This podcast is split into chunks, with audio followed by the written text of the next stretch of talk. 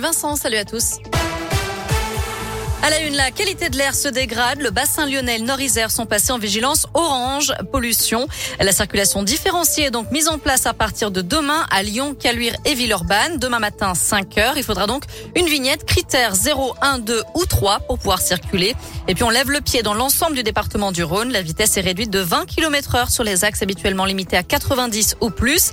Les axes à 80 sont maintenant limités à 70 km heure. Pour favoriser le recours au transport en commun, les TCL proposeront dès demain le Ticker, un titre de transport qui permet de voyager toute la journée en illimité sur le réseau pour seulement 3 euros. À retenir aussi ce carambolage aujourd'hui sur l'autoroute A42 à Miribel en limite de l'Ain et du Rhône. Ça s'est passé en début d'après-midi. Cinq véhicules impliqués, dont un poids lourd. Accident qui s'est produit dans le sens Lyon-Genève. Un homme de 35 ans est décédé après s'être arrêté sur la bande d'arrêt d'urgence pour porter secours visiblement à un autre véhicule en feu. Avec la fumée et le manque de visibilité, la victime aurait été heurtée par l'un des véhicules impliqués dans le carambolage. Par ailleurs, un homme de 38 ans grièvement blessé a dû être désincarcéré et deux autres personnes ont été plus légèrement touchées. Le soulagement, en revanche, à Neuville-sur-Saône, au nord de Lyon, l'adolescente de 14 ans, portée disparue depuis lundi, a finalement été retrouvée. L'appel à témoins a donc été levé par les gendarmes. Il vous reste encore quelques heures pour donner votre sang à Lyon. L'EFS, l'établissement français du sang, organisait une journée spéciale aujourd'hui jusqu'à 19h ce soir au stade de Gerland en lien avec le loup rugby.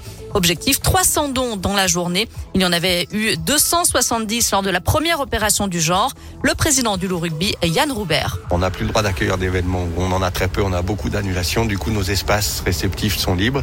Euh, ça permet d'accueillir le FS et de se dire bah, que euh, de ce malheur, on peut faire une opportunité et ça peut servir. Et du coup, on est ravi de mettre à disposition le Matmut Stadium pour qu'il puisse servir pour cette cause. Je rappelle qu'il faut prendre rendez-vous en ligne avant de venir. Rendez-vous donc sur lourugby.fr.